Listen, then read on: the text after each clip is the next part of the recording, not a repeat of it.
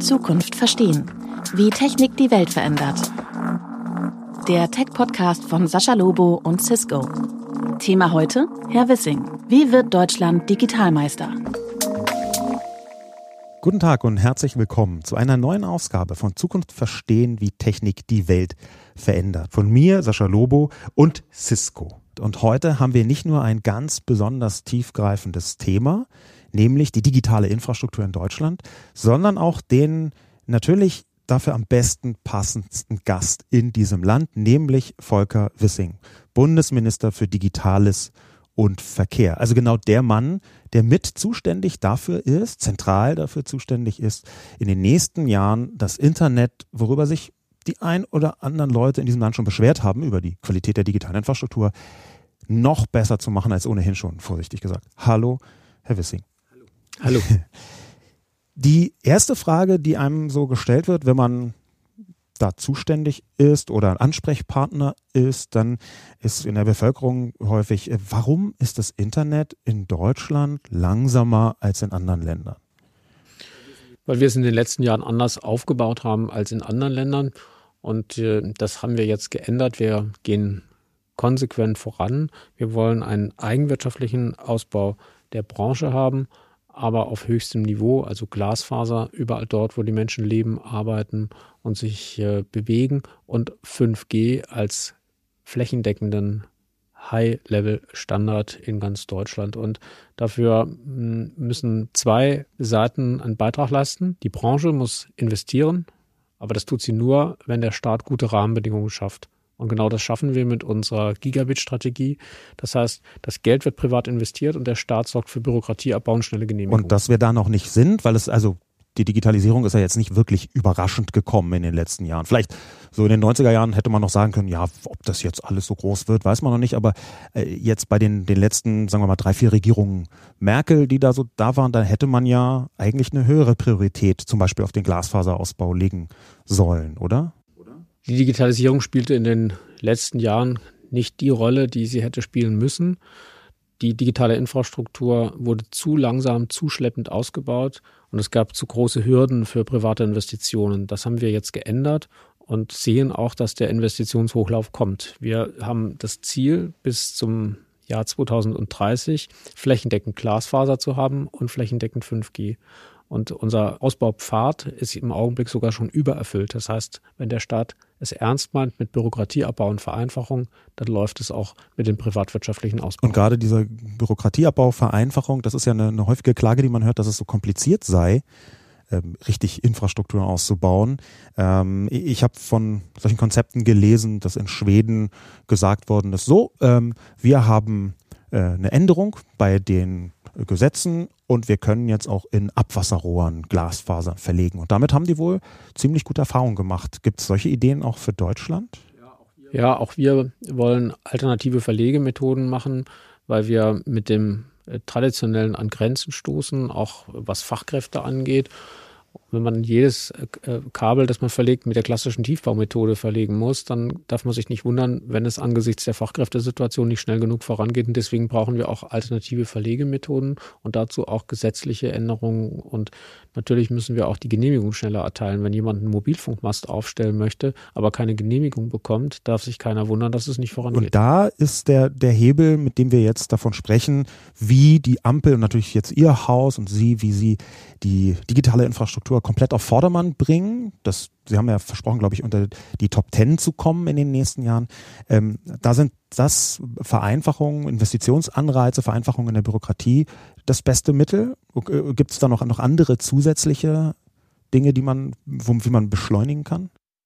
Man muss sich einigen, man muss dabei auch Kompromisse eingehen und dann immer wieder die Einigung nachjustieren. Aber man muss vor allen Dingen an der Sache dranbleiben. Und wir haben jetzt ganz schnell uns mit der Branche darauf verständigt, auch mit den Bundesländern darauf verständigt, in welchem, welchem Maße wird staatlich gefördert und in welchem Maße äh, hält sich der Staat zurück, damit auch private Investitionen wirklich getätigt werden. Das ist ein Spannungsfeld, das nicht leicht abzugrenzen ist, aber es hilft ja nichts, das Ganze in die Dauerdiskussionsschleife zu hängen, sondern man braucht eine Einigung. Und da sind wir sehr gut vorangekommen, äh, auch weil ich auf eine Einigung gedrängt habe und gesagt habe, ich möchte nicht, dass wir diese nächsten Jahre nutzen, um Probleme zu diskutieren. Ich möchte, dass wir uns dran machen, die Probleme zu lösen. Und natürlich gibt es dann immer mal den einen Punkt, wo, wo der Eindruck entsteht, es wird zu wenig privat investiert. Und an anderen Stellen, wo dann die Privaten sagen, der Staat fördert zu viel. Wenn der Staat uns als Konkurrent begegnet, dann halten wir uns zurück. Das muss man dann miteinander besprechen, muss sich kümmern und muss es im Einzelfall lösen. Das ist vielleicht anstrengend, aber erfolgreich. Und zu warten, bis man alle Fragen ähm, schriftlich so niedergelegt hat, dass alle glücklich sind, bedeutet nur Zeit zu verlieren. Man muss anfangen und immer wieder nachjustieren. Das ist meine Erfahrung und die nutze ich hier, um voranzukommen. Ähm, wenn man so in der Privatwirtschaft fragt, also so hinter den Kulissen und wenn die dann halt nicht mehr nur vor den Kulissen sprechen dürfen, sondern dann sagen sie halt auch schon, es gab äh, dramatisch mangelnde Investitionsanreize. Man wusste gar nicht genau, wenn man selbst investiert, ob das dann irgendwann gekontert wird, ob sich das irgendwann lohnen kann oder ob der Staat nicht dann dazwischen vorwerkt einerseits und andererseits, wenn das im Mobilfunk unterwegs ist, dann gibt es irgendwie dieses ja, dieses riesige, diesen Ziegelstein, den man über Jahrzehnte mit sich rumgeschleppt hat, nämlich die Frequenzversteigerungen, die, äh, glaube ich, im Jahr 2000 schon mal äh, zum großen Freude des damaligen Finanzministers Herrn Eichel sehr viel Geld gebracht haben, was aber anschließend nach Meinung der meisten Fachleute dazu geführt hat, dass wir über Jahre und Jahre viel zu teures Mobilfunkinternet hatten in Deutschland. Ja, das erste Thema ist richtig, der Staat muss fördern, weil wir natürlich Bereiche haben, in denen sich der eigenwirtschaftliche Ausbau nicht lohnt. Also etwa ja. Ähm, wenig dicht besiedelte Gebiete, die angebunden werden müssen, in denen aber die Wirtschaft wenige Kunden vorfindet und deshalb die Investitionen sich nicht äh, rechnen. In diesen Fällen muss der Staat einspringen. Das ist ein Teil der Daseinsvorsorge, damit wir gleiche Lebensverhältnisse in Deutschland haben. Das ist unser Auftrag. Und die Abgrenzung der Gebiete, in denen der Staat gefordert ist und in denen er äh, nicht gefordert ist, ist eben nicht trivial. Und deswegen braucht man dafür eine Lösung. Die haben wir mit der Branche verhandelt und gesagt, wir machen äh, Potenzialanalysen, wo wir sehen, wo ist ein Investitionspotenzial und wo nicht. Und wir üben grundsätzlich staatliche Zurückhaltung bei der Förderung in Grenzfällen. Und wir evaluieren das auch und wollen dann ähm, immer nachjustieren, wenn es äh, Übertreibungen Was gibt. Was wären solche äh, Übertreibungen?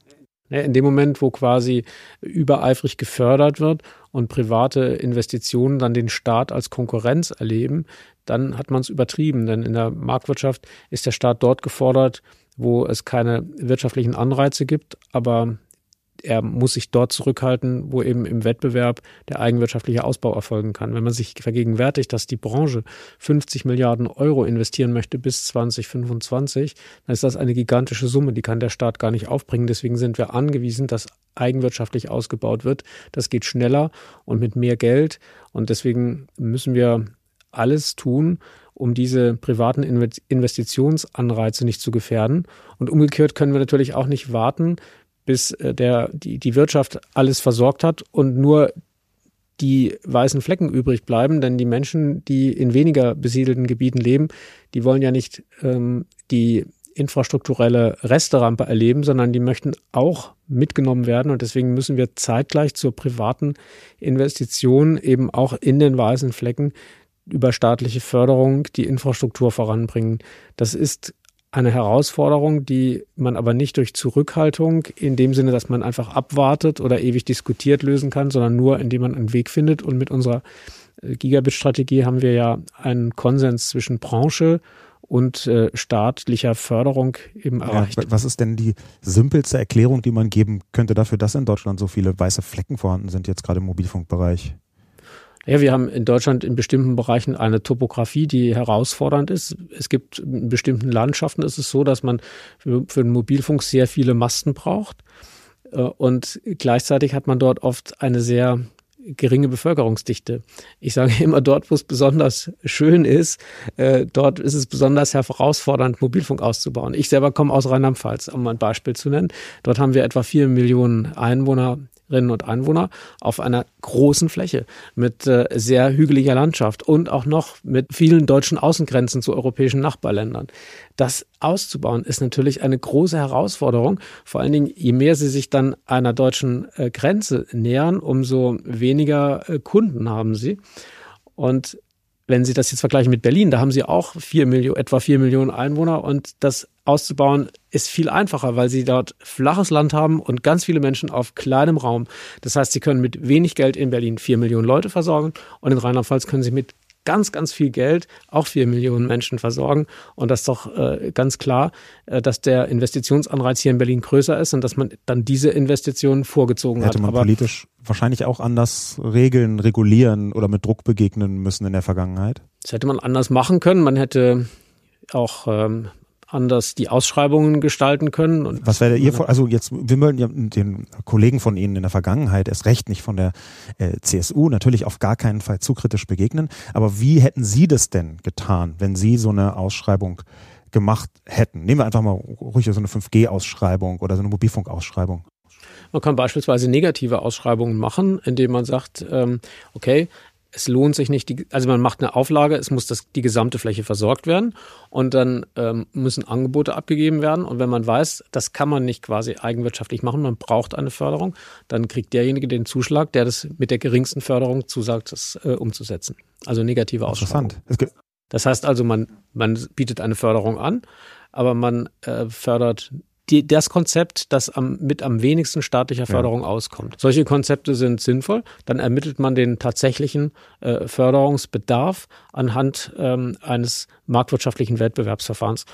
Das ist, sind Dinge, die sinnvoll sind. Und natürlich ist es auch nicht so besonders schlau gewesen, dass der Staat sich bei der Versteigerung der Lizenzen zunächst einmal die Frage gestellt hat, wie kann er möglichst viel verdienen? Denn wenn der Staat möglichst viel verdient, zieht er sehr viel Kapital aus der Branche heraus. Und genau dieses Kapital fehlt natürlich dann für die Investitionen. Damals spielten unter Hans Eichel fiskalische Argumente eine größere Rolle als die Infrastrukturausbauinteressen. Und äh, so kam es denn auch. Der Staat hatte volle Kassen und die Bürgerinnen und Bürger die Funklöcher. Ja, le- leider teilweise bis heute.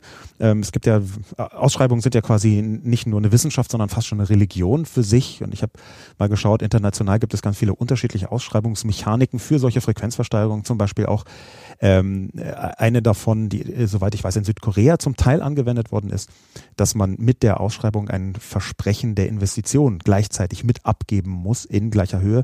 Äh, und dass man sozusagen gar nicht für Geld versteigert, das der Staat bekommt, sondern dass man verspricht, die größten Investitionen in die Infrastruktur hineinzubringen, die dann wiederum äh, natürlich auch äh, einen Vorteil ergeben können für die Bürgerinnen und Bürger. Genau, das ist etwas, was sicherlich rückblickend besser gewesen wäre, es damals so zu machen. Aber es war damals eben so, dass der Staat sich Gedanken gemacht hat, wie kann er möglichst viel daran verdienen. Das ist übrigens ein gutes Beispiel, an dem man sieht, dass die Probleme nicht gelöst werden, wenn das Geld vor allen Dingen beim Staat Nun landet. haben wir ja wahrscheinlich beide nicht dagegen, dass Geld beim Staat landet, sondern wie das dann verwendet wird und wie das bei der Verbesserung verwendet werden soll. Da haben Sie ja auch eine Digitalstrategie Deutschland mit auf den Weg äh, gebracht. Ähm, da fand ich besonders spannend einen Begriff, der in Deutschland sehr häufig schon gefallen ist. Der kommt, glaube ich, aus dem 20. Jahrhundert, eher so im Rentenkontext, aber sie haben den im Verkehr benutzt, nämlich Generationenvertrag beim Verkehr. Und vielleicht könnte man ja so einen Generationenvertrag auch irgendwie bei der digitalen Infrastruktur auf den Weg bringen. Denn, das ist der Hintergrund meiner Frage, es ist leider so, müssen wir feststellen, dass auch dort, wo ein sehr schneller Glasfaseranschluss zu bekommen wäre, die Menschen am Ende nicht alle begeistert auf diesen Zug aufspringen und sagen, ich brauche das schnellste Internet, sondern sehr viele Menschen sagen, ach, mir reicht das, wenn das so ein bisschen vor sich hin tröpfelt. Und das hängt aus meiner Sicht zumindest teilweise auch mit der Altersstruktur in Deutschland zusammen. Ja, das ist ein Problem. Deswegen wollen wir auch nur noch Glasfaser anbieten. Wir wollen den weiteren Ausbau nur noch auf Glasfaserniveau machen, weil wir sehen, dass die Länder, die mit einem niedrigeren Standard äh, flächendeckend versorgt haben, erhebliche Schwierigkeiten haben, das Netz auf Glasfaser umzustellen. Weil die Leute sagen, mir reicht die langsamere Verbindung, ich komme damit ganz gut zurecht. Aber wir müssen ja immer auch an die Zukunft denken. Und äh, wenn wir an die digitale Zukunft unseres Landes denken, dann äh, kann nur Glasfaser der Zukunftsstandard sein. Und das setzt voraus, dass die Menschen bereit sind, sich eben auch einen Glasfaseranschluss zu leisten und diese, äh, diese Hightech-Verbindung quasi auch äh, zu ihrer Standardverbindung machen. Ähm, vielleicht hat Deutschland jetzt eine große Chance dadurch, dass wir etwas hinterherhingen beim Ausbau und jetzt mit der neuen Bundesregierung der Glasfaserstrategie quasi ähm, die, die Kurve kriegen und sagen, jetzt machen wir nur noch den höchsten Standard flächendeckend. Ähm, haben wir vielleicht wirklich eine Chance, auch andere Länder zu überholen. Denn flächendeckende Versorgung mit einem niedrigeren Standard ist äh, nicht so zukunftsfähig wie das, was wir gerade in Deutschland aufbauen. Also wir haben wirklich ähm, jetzt alle Chancen auf der Überholspur auch an anderen vorbeizuziehen, die bisher als, als Vorbilder bei der Versorgung gelten, weil die sich schwer tun, vom niedrigeren Standard auf Glasfaser umzustellen. Es gibt da eine interessante politische Anekdote, ähm, sehr alt, kann man sagen, die ich an der Stelle vielleicht einflechten möchte, unauffällig, nämlich von 1982. Ähm, die sozialliberale Regierung damals unter Helmut Schmidt, die hatte den Plan, es gab einen Kabinettsplan, über 30 Jahre Deutschland, damals nur Westdeutschland, komplett zu verglasfasern und hatte schon eine Milliarde D-Mark damals jedes Jahr ähm, einstellen wollen in den Haushalt. Helmut Kohl hat das dann gekippt zugunsten des Privatfernsehens. So ist zumindest die Anekdote, was davon. Es gab diesen Kabinettsbeschluss tatsächlich, ähm, aber ob das direkt kausal miteinander zusammenhängt, weiß ich nicht. Aber eigentlich wäre das doch ein ziemliches Paradies gewesen, wenn Deutschland so früh komplett verglasfasert gewesen wäre. Ja, und klar ist, dass wir von Zukunftstechnologien leben. Wir profitieren seit Jahrzehnten vom Pioniergeist und von der Innovationskraft äh, früherer Generationen und haben jetzt heute den Auftrag dafür zu sorgen, dass die Zukunftstechnologien und dazu gehört natürlich die Digitalisierung, dass sie uns auch in Zukunft Wertschöpfung und äh, Wohlstand und damit soziale Teilhabe finanzieren. Das ist die Aufgabe, die wir heute haben. Und deswegen kann für uns das Beste nur gut genug sein. Und deswegen müssen wir mit, mit Ehrgeiz da dran gehen. Ähm, die Bundesregierung hat sich ja zum Ziel gemacht, Deutschland Fortschritt zu bringen.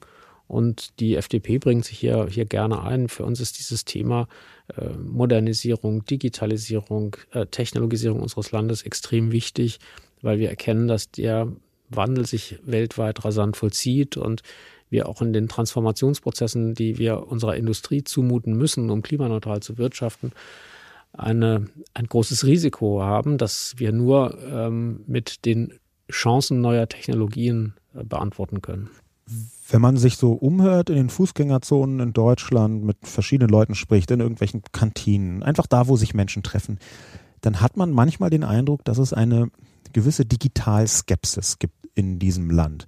Und ich halte es jetzt nicht für einen kompletten Zufall, dass gerade Ihre Partei einen sehr digital offensiven Wahlkampf gemacht hat und auch mit Digitalisierung sogar Wahlplakate und dabei aber fast die einzige Partei war, die das in der Konsequenz getan hat. Gibt es sowas wie eine Digitalmüdigkeit oder eine Digitalaversion in Deutschland? Und warum ist dieses Thema nicht größer?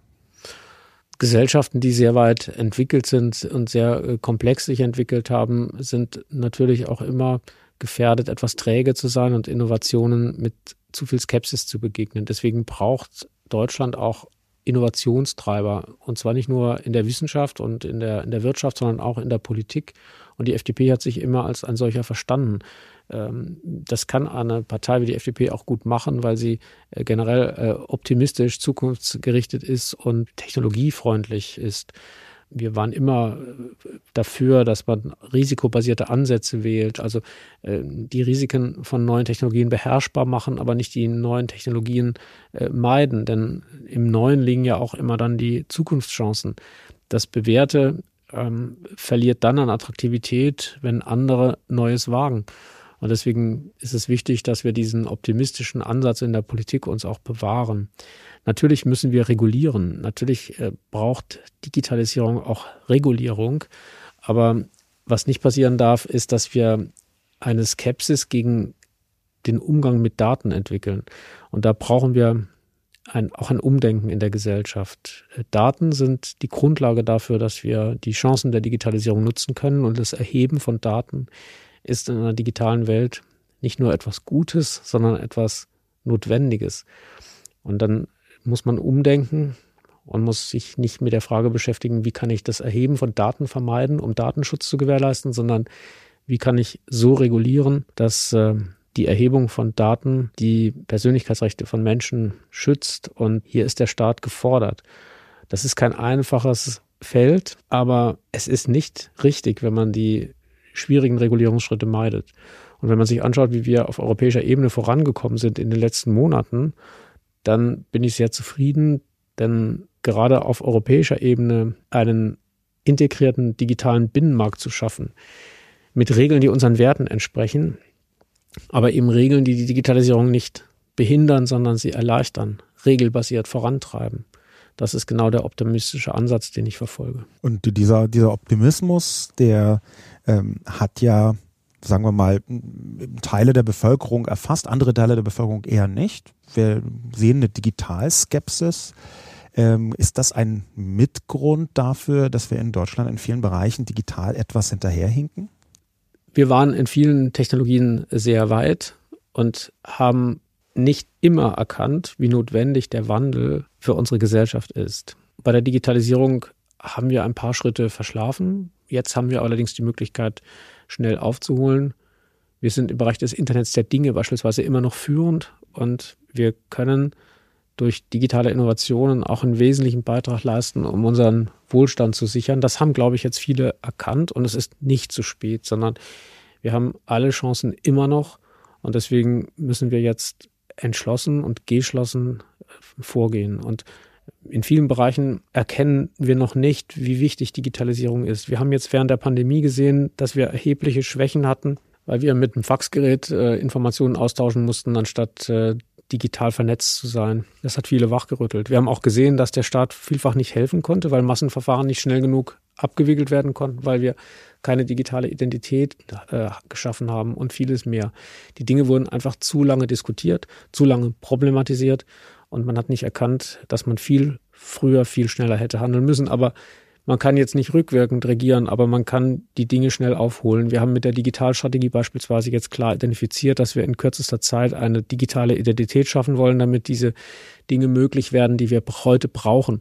Und wir wollen auch eine digitale Patientenakte flächendeckend haben. Ich möchte digitale Kfz-Zulassung haben. Ich möchte, dass wir generell Daten verfügbar machen wir müssen nicht immer die Frage stellen, ja, wozu braucht man diese Daten? Das müssen wir gar nicht beantworten. Unsere Aufgabe ist, sie verfügbar zu machen und welche Geschäftsmodelle dann entstehen, wie die Daten verknüpft werden, was für einen Mehrwert andere damit für uns generieren, das müssen wir nicht abschließend beantworten. Wir müssen nur die Zugänglichkeit von Daten sichern. Der Staat verfügt über einen eine unglaublich viele Informationen, die er aus einem bestimmten Grund erhebt.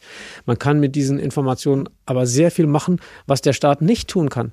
Aber das setzt voraus, dass sie zugänglich sind. Und deswegen ähm, haben wir hier sehr schnell gehandelt. Ich beispielsweise schon im Juli äh, eine Mobilität geschaffen, also quasi eine digitale einen digitalen Wissensraum, in dem die Mobilitätsdaten zur Verfügung gestellt werden. Nicht mit dem Ziel, dass man nur etwas Bestimmtes damit macht oder einen bestimmten staatlichen Auftrag damit erfüllt, sondern mit dem Ziel, dass andere damit das tun und ausprobieren, was sie äh, für schlau halten, um die Kreativität der vielen zu nutzen, damit eine unbegrenzte äh, Möglichkeit für uns äh, geschöpft wird und wir dadurch Neues bekommen, dass es uns hilft, präziser zu sein, effizienter zu sein, äh, besser zu leben, einfacher zu leben.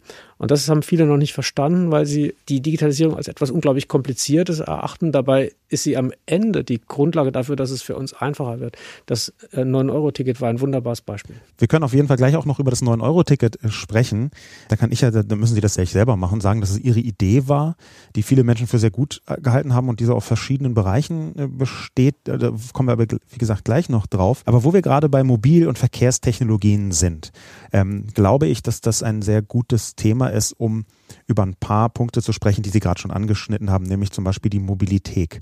Ähm, da erkennt man vielleicht sehr gut, wo der Unterschied ist in einer bisherigen deutschen Herangehensweise und dem, wie das digital am besten funktioniert.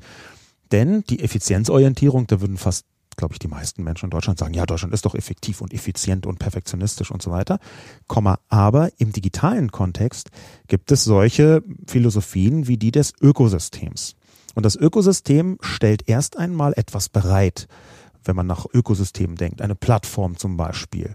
Man weiß vielleicht noch gar nicht, was im Detail darauf alles passiert, wie das im Detail verwendet wird, welche Daten wie Mehrwert produzieren können oder nicht.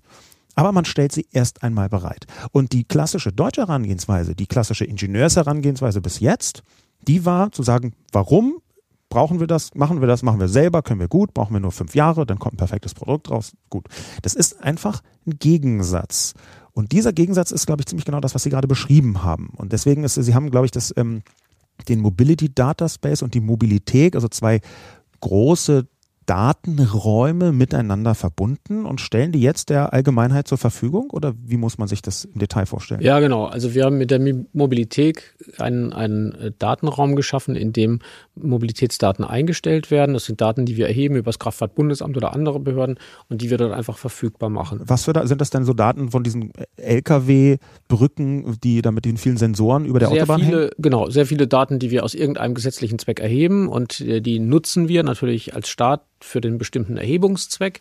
Gleichzeitig stellen wir sie aber auch zur Verfügung, damit man auch etwas anderes damit machen kann. Dabei geht, dabei geht es nicht um personenbezogene Daten, um das klarzumachen. Das geht nicht darum, welche Person fährt wie und wo, sondern es geht einfach zum Beispiel um die Frage, wie viele Kfz sind zugelassen, wie viele LKWs fahren äh, von, von da nach dort, solche Sachen zum Beispiel. Und diese Daten stellen wir zur Verfügung und ähm, dann kann jeder sich aus dieser Mobilität bedienen und kann mit diesen Daten Verknüpfungen herstellen, digitale Geschäftsmodelle entwickeln. Ähm, man kann zum Beispiel Mobilitätsdaten mit Wetterdaten kombinieren. Man kann damit einen Beitrag leisten, ähm, Warnungen oder Hinweise an Verkehrsteilnehmer zu geben, solche Dinge zum Beispiel. Ähm, und die Verknüpfung von Daten, die schafft dann eben einen, einen Mehrwert und das schafft dann eben Effizienz. Also ein schönes Beispiel ist immer äh, für, für mich immer die Landwirtschaft, weil dort ist, spielt Digitalisierung heute schon eine sehr große Rolle und dort hat man einen sehr großen Effizienzdruck, ähm, weil äh, die, die Margen, die erwirtschaftet werden in der Landwirtschaft, sind äh, eher gering. Und deswegen ist jeder Effizienzgewinn, der dort erzielt werden kann, besonders wichtig. Und deswegen finden dort schon sehr viele Digitalisierungsanwendungen statt. Nehmen Sie folgendes Beispiel. Wir wollen heute also Pflanzenschutzmittel sind in bestimmten Bereichen erforderlich, um Pflanzen zu schützen, aber sie sind natürlich teuer und sie haben eine negative Auswirkung auf die Umwelt. Und deswegen muss man oder vielfach eine negative Auswirkung. Und deswegen muss man jetzt versuchen, sie so effizient wie möglich zu verwenden, um Kosten zu sparen und die Auswirkungen auf die auf das Ökosystem zu gering zu halten. Es spielt eine große Rolle, was für ein Wetter Sie haben, um die Frage zu beantworten, wie viel Pflanzenschutzmittel brauche ich.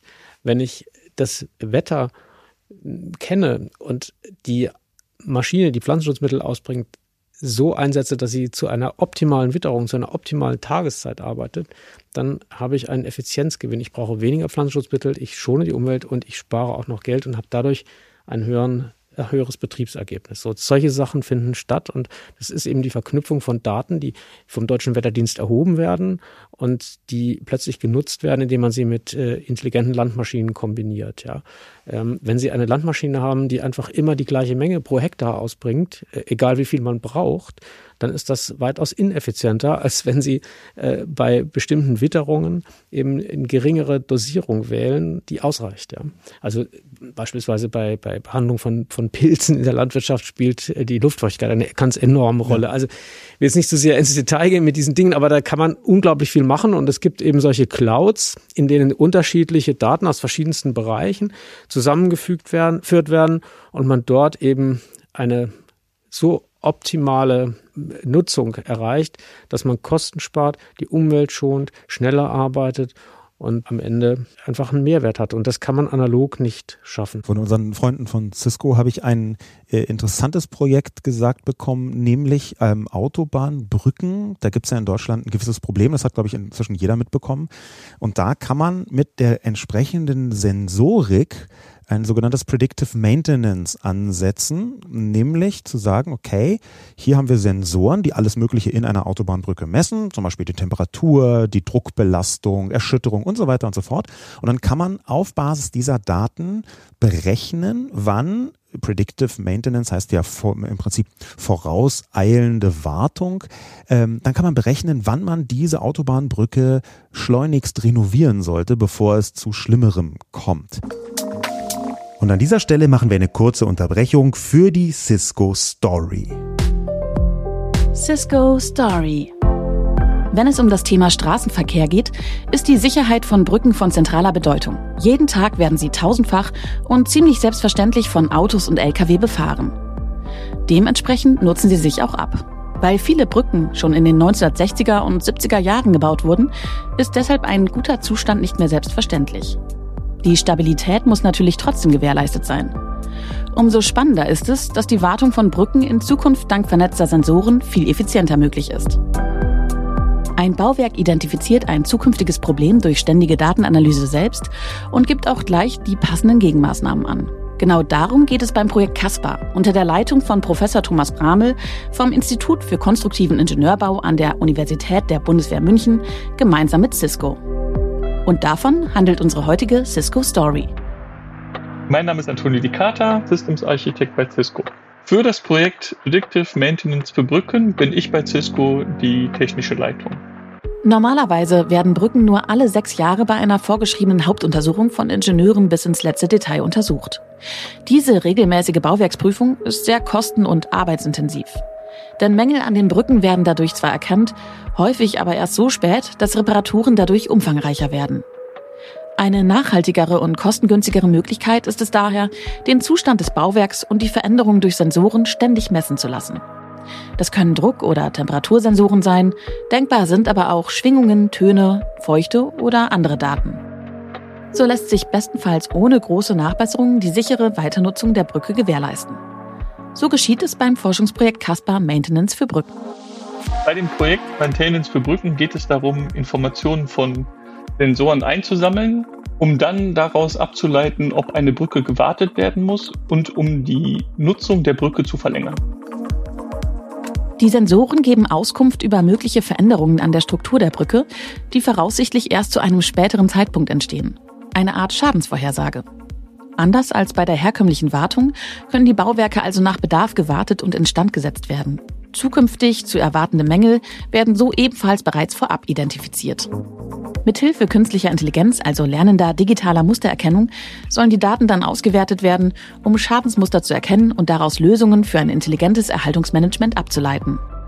Die Forschenden wollen eine Vielzahl von Brücken in Deutschland untersuchen und durch die Auswertung mit KI Anomalien feststellen.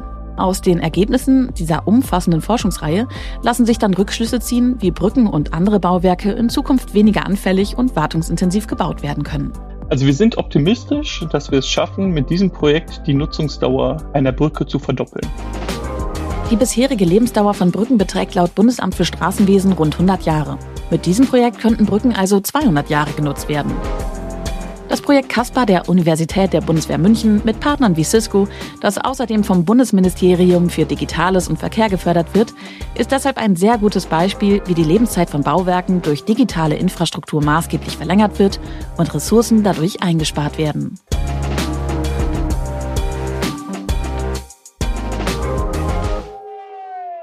Das war also die Cisco Story und jetzt weiter im Podcast. So, solche Mischformen aus einerseits Verkehrsdaten und andererseits auch Mobiltechnologien, die sind ja wahrscheinlich ziemlich, ziemlich zentral. Ja, im Verkehrsbereich spielen solche Sachen eine ganz enorme äh, Rolle und genau das ist ein Beispiel, äh, Predictive Maintenance, also frühe Informationen äh, führen dazu, dass es nicht zum Supergau kommt. Ein Supergau ist das, was wir gerade in Lüdenscheid erleben. Ähm, da wurde eine Brücke zu spät saniert und musste dann, bevor ein Ersatzneubau errichtet worden ist, quasi für den Verkehr gesperrt werden. Das ist ein Supergau, ein infrastruktureller Supergau.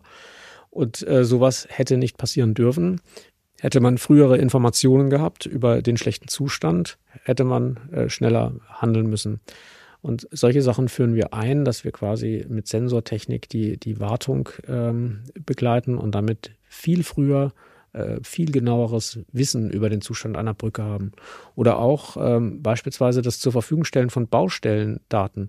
Baustellen werden ja nicht spontan eingerichtet, sondern in, in der Berlin Regel, hat man schon den Eindruck, dass es ja. manchmal so ist, aber ja. Ja gut, wenn so geflickt werden muss. Aber ich, ich sag mal, normalerweise, wenn man eine, eine Sanierung einer Straße plant, hat einen ganz langen Vorlauf. Ja. In der Regel äh, viele Monate, manchmal sogar ein, zwei Jahre. Und dann weiß man schon sehr früh, ab welchem Tag eine Straße gesperrt wird, weil dort die Baustelle beginnt. Da wird irgendwo ein Antrag gestellt und irgendjemand genehmigt diesen Antrag. Wenn das nur auf Papier passiert und nur der Antragsteller und die Genehmigungsbehörde davon wissen, wann die Baustelle kommt, ja, dann fahren die Leute irgendwie an dem Tag, an dem die eingerichtet wird, direkt mit dem Navigationssystem auf eine gesperrte Straße zu. Sowas ist vermeidbar, wenn man diese Daten frühzeitig digitalisiert, in eine Cloud einstellt, so verfügbar macht, verfügbar macht, sodass die Navigationssysteme quasi schon Tage vorher wissen, okay, übermorgen wird dort eine Baustelle eingerichtet, da kann man direkt den, den Verkehrsteilnehmer, die Verkehrsteilnehmerin umleiten. So, solche Sachen sind einfach sinnvoll und das bietet uns einen Mehrwert. Aber die Voraussetzung, um diesen Mehrwert nutzen zu können, ist, dass die Daten verfügbar sind. Und der Staat ist hier in einer Bringschuld für seine Bürgerinnen und Bürger. Alle Daten, die der Staat hat und die jetzt nicht äh, einer bestimmten Geheimhaltung unterliegen, die äh, sollte er verfügbar machen. Wir tun das im Verkehrsbereich, wie gesagt, über die Mobilität. Und jetzt ist das ja, was wir gerade besprochen haben, äh, eine engere Vernetzung, was den Verkehr angeht, im Prinzip eine Art Vorspiel zu der großen Verkehrswende, falls irgendwann ähm, Verkehrsteilnehmer Automobile miteinander kommunizieren können oder sogar selbst fahren können. Das ist ja was, wo relativ viele Leute sagen, ähm, dass das irgendwann kommen wird und man sich zumindest darauf vorbereiten muss, auf selbstfahrende Autos und selbstfahrende äh, Fahrzeuge insgesamt, die dann auch noch mit 5G Device-to-Device miteinander vernetzt werden. Und eigentlich ist das doch jetzt, was wir gerade machen, eine Art Lernprozess auf dem Weg dorthin, oder? Ja, genau. Und je mehr wir lernen, umso schneller kommen wir voran und umso sicherer bewegen wir uns in dieser Welt. Und klar ist, dass wir im Energiebereich vor einem Stresstest stehen. Wir haben gigantisch hohe Energiekosten im Augenblick. Ja. Die sind jetzt durch diesen Krieg verursacht, aber Energiefragen werden auch in Zukunft äh, Fragen von Knappheit und Verteilung sein. Und deswegen müssen wir jetzt schon vorausschauend uns mit der Frage beschäftigen, wie können wir unsere Effizienz steigern. Und da spielt eben auch die Verknüpfung verschiedener Verkehrsträger eine große Rolle. Und auch dafür brauchen wir die Digitalisierung. In der analogen Welt macht man seine Mobilitätskette so, dass man sagt, okay, ich wähle entweder die Bahn oder ich wähle das Auto oder ich wähle das Fahrrad. Aber man muss sich ja nicht für die, wenn man einen, einen Weg von A nach B äh, fährt, muss man sich ja nicht nur für einen Verkehrsträger entscheiden. Man kann ja auf der Strecke auch wechseln und kann sagen, okay, also für die ersten 30 Kilometer ist einfach das Auto oder das Fahrrad das Beste, weil da ist kein Angebot, was mich zeitlich irgendwie anspricht. Und Danach ist es aber vielleicht besser, nicht im Stau zu stehen mit dem Auto, sondern die Bahn zu nehmen und dann am Ziel umzusteigen wieder auf ein Leihfahrrad oder auf ein äh, Carsharing-Auto und diese Dinge so miteinander zu verknüpfen, dass dann auch tatsächlich ein Fahrrad da ist, wenn ich da ankommen und umsteigen will oder ein äh, Carsharing-Fahrzeug da ist. Das geht nur digital. An, denn irgendjemand muss ja wissen, dass ich am äh, Bahnhof äh, B irgendwie umsteigen will auf ein Leihrad und muss dafür sorgen, dass dann eins für mich reserviert ist. Man will ja dann auch tatsächlich das Fahrzeug haben, was man, was man äh, braucht. Nur so funktioniert es und deswegen brauchen wir mehr Daten auch über Mobilitätswege und brauchen dann am Ende die digitale Verknüpfung durch äh, entsprechende Angebote. Und solche Sachen entstehen vielfach, aber sie können nur sich dann rasant entwickeln, wenn die Datenverfügbarkeit gewährleistet ist und daran arbeiten wir.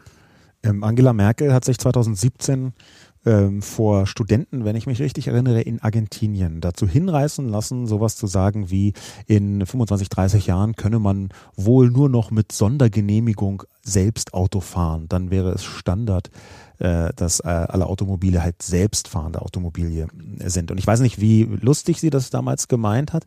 Ähm, aber was ist denn Ihre Haltung zum selbstfahrenden Automobil? Und glauben Sie, dass das in absehbarer Zeit kommt? Ich habe schon eine Verordnung in Deutschland äh, geschaffen, die es jetzt schon erlaubt, autonom auf allen Straßen zu fahren. Wir sind das erste und bisher einzige Land auf der Welt, in dem autonomes Fahren auf öffentlichen Straßen erlaubt ist. Die Anbieter können für solche Fahrzeuge eine Zulassung beim Kraftfahrtbundesamt beantragen und die entsprechende Rechtsgrundlage gibt es schon. Ich halte sehr viel davon, dass wir mit autonom fahrenden Fahrzeugen arbeiten, weil dort vielfach mehr Präzision möglich ist und wir auch ein Fachkräfteproblem lösen. Denn im Logistikbereich fehlen Fahrerinnen und Fahrern an allen Ecken und Enden, übrigens auch beim ÖPNV. Und deswegen brauchen wir autonom fahrende Systeme. So, ob die jetzt ausschließlich unterwegs sein werden oder ob sie Teil eines Verkehrsmixes sind, das weiß ich nicht. Das muss ich heute auch nicht entscheiden. Was ich entscheiden ähm, konnte und auch entschieden habe, ist, dass es in Deutschland als erstes Land erlaubt wird. Wir müssen in solchen Bereichen Frontrunner sein und können nicht immer nur warten, bis es irgendwelche anderen gemacht haben und dann uns darüber beklagen, dass wir nicht so weit sind wie jene da. Wir müssen in bestimmten Bereichen, und da spielt der Automobilsektor eine große Rolle, müssen wir weiter äh, führend sein auf der Welt, denn wir leben von diesen Technologien. Wir wollten ja auch nochmal zum 9-Euro-Ticket kommen. Wie schon gesagt, das war ihre Idee und die fanden eigentlich so unfassbar viele Leute gut, dass man sich gefragt hat, warum das jetzt eigentlich nicht immer geht. Denn eigentlich ist das, was da passiert ist, nämlich eine dramatische Vereinfachung und gleichzeitig auch eine deutliche Verbilligung ähm, des Nahverkehrs, ja etwas, was sehr, sehr vielen Menschen viel genutzt hat. Mir war die Komplexität des, der Nahverkehrssysteme immer ein Dorn im Auge. Wir haben unzählig viele Verkehrsverbünde, die das organisieren und wir haben in eine Vielzahl an Tickets, die irgendwie so kompliziert sind, dass viele Menschen gar nicht verstehen, welches Ticket brauchen sie wann. Und manchmal bin ich froh, dass ich selbst Jurist bin, damit ich die Fristen berechnen kann, wie lange man so ein Ticket, wie viele Tage man es verwenden darf. Also es ist wirklich sowas von kompliziert. Und ich war immer überzeugt, dass diese Komplexität im Nahverkehrssystem viele Menschen davon abhält, ihn zu nutzen. Ja. Und wir waren dann im März im Koalitionsausschuss mit der Frage befasst, wie können wir die Menschen angesichts des Krieges und der damit verbundenen Energiekostensteigerungen entlasten. Und dann habe ich den Vorschlag gemacht, ein solches ÖPNV-Ticket auf den Weg zu bringen, was alle Komplexität rausnimmt und preislich auch ein besonderes Entlastungsangebot darstellt. Das war für drei Monate begrenzt. Was die Entlastungswirkung angeht, 9 Euro ist ähm, nicht dauerhaft finanzierbar. Das würde den Bund 14 Milliarden im Jahr kosten. Das Geld haben wir nicht zur Verfügung, weil wir es an anderer Stelle brauchen. Aber beispielsweise für den Ausbau der Schiene und so weiter. Aber äh, die, die, das zweite Element dieses Tickets, nämlich die Abschaffung der gesamten Komplexität. Einfach ja. ein Ticket digital gebucht für ganz Deutschland. Man muss sich nicht die Frage stellen, darf ich damit Straßenbahn fahren?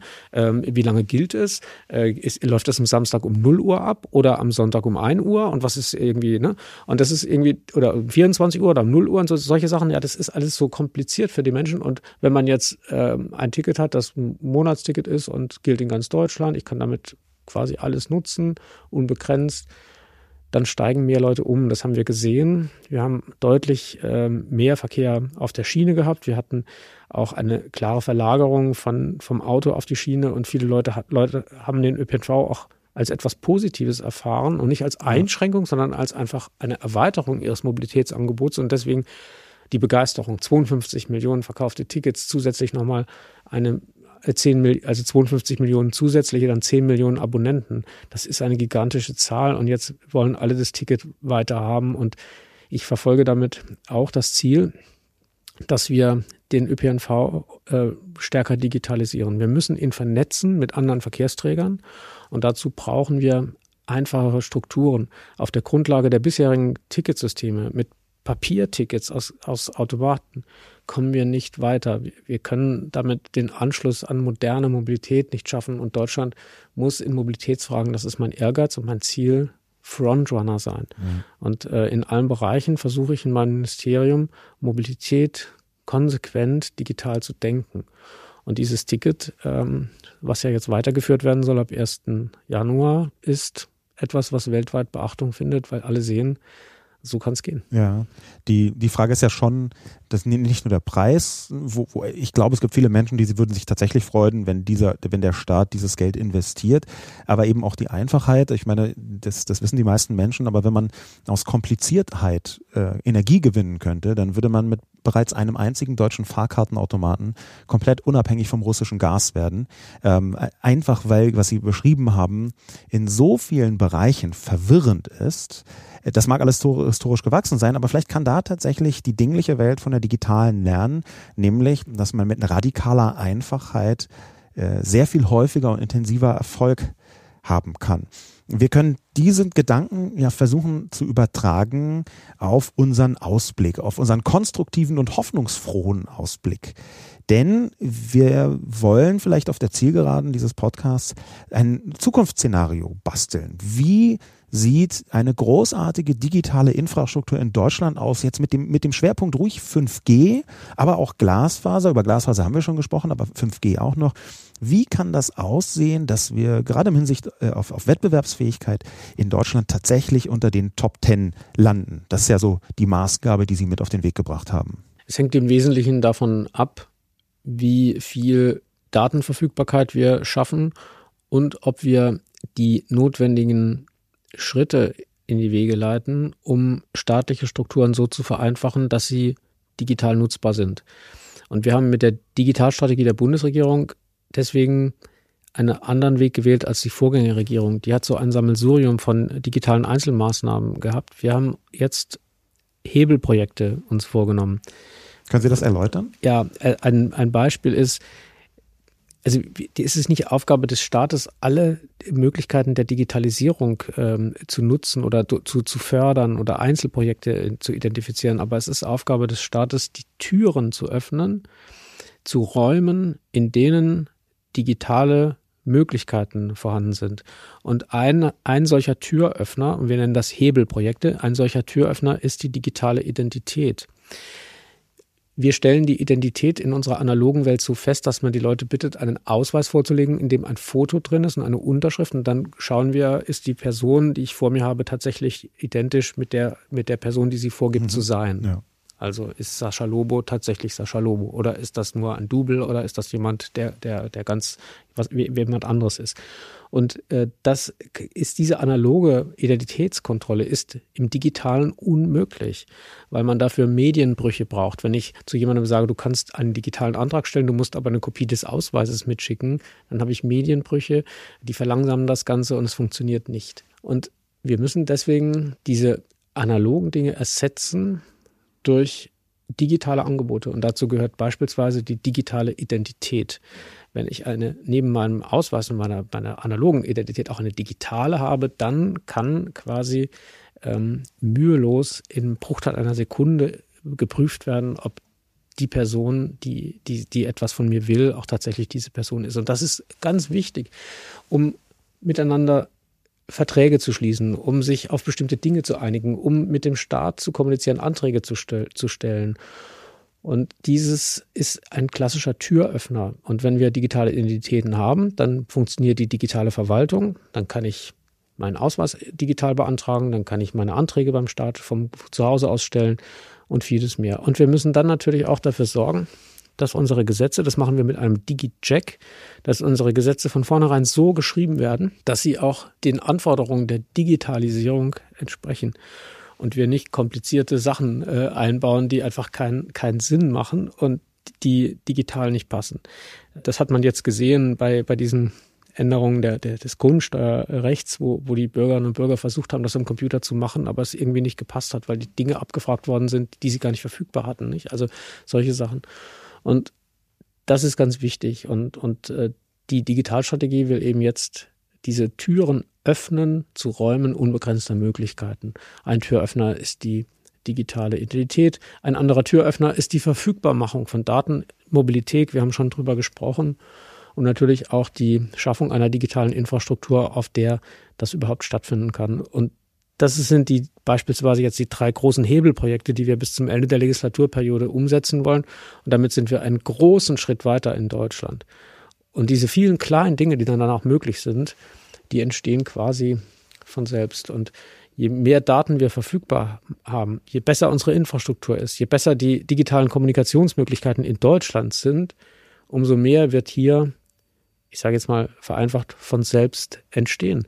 Weil diejenigen, die digitale Geschäftsmodelle entwickeln wollen weltweit, diejenigen, die sich kreativ ausleben wollen, die, die äh, Daten nutzen wollen, die gehen natürlich dorthin, wo sie das auch alles vorfinden. Heißt das konkret, dass so ein Türöffnerprojekt ist, dass ich in, am Ende der Legislatur in Brandenburg 5G-Empfang haben werde? Ja, das muss. Das also, ist, weil es ein sehr großes Versprechen. Ne? Im Moment ist ja in Brandenburg. Also, also wir versprechen 2030, ja, wir müssen, okay. äh, aber wir, wir kommen sehr gut voran und wir wollen flächendeckend in Deutschland 5G haben. Das ist da der Anspruch und äh, die ganze Gigabit-Strategie der Bundesregierung ist darauf ausgerichtet, dass wir das auch erreichen. Und ich will nochmal sagen, wir sind, wir, wir messen ja permanent den Fortschritt und wir kommen schneller voran, als äh, wir versprochen haben, voranzukommen. Das heißt, es sieht wirklich gut aus und es spricht auch dafür, dass wir jetzt den richtigen Weg eingeschlagen haben. Ich finde, das ist ein gutes Signal und bin sehr, sehr äh, froh darüber, dass jetzt auch alle an einem Strang ziehen. Wenn Sie einen einzigen Wunsch äußern könnten, der in die Welt rausgeht und der definitiv erfüllt werden wird in Ihrem Bereich. Was wäre das für ein Wunsch aus Sicht von Digitalisierung ähm, und Verkehr? Wir sind schon sehr gut vorangekommen. Wenn wir es jetzt noch schaffen, zum 1. Januar ein digitales ÖPNV-Ticket Deutschland weiter einzuführen, ist das schon auch ein Riesenhebel, mit dem wir viel machen können.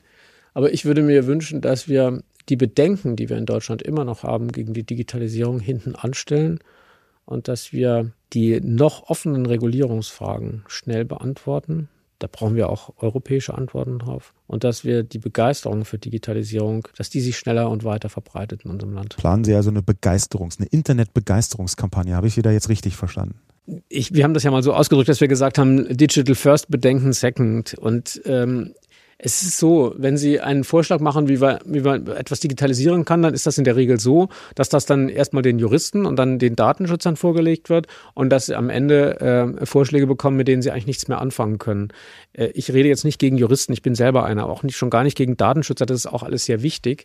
Aber wir müssen irgendwie mal dahin kommen in Deutschland, dass wir sagen, okay, wir wollen etwas digitalisieren.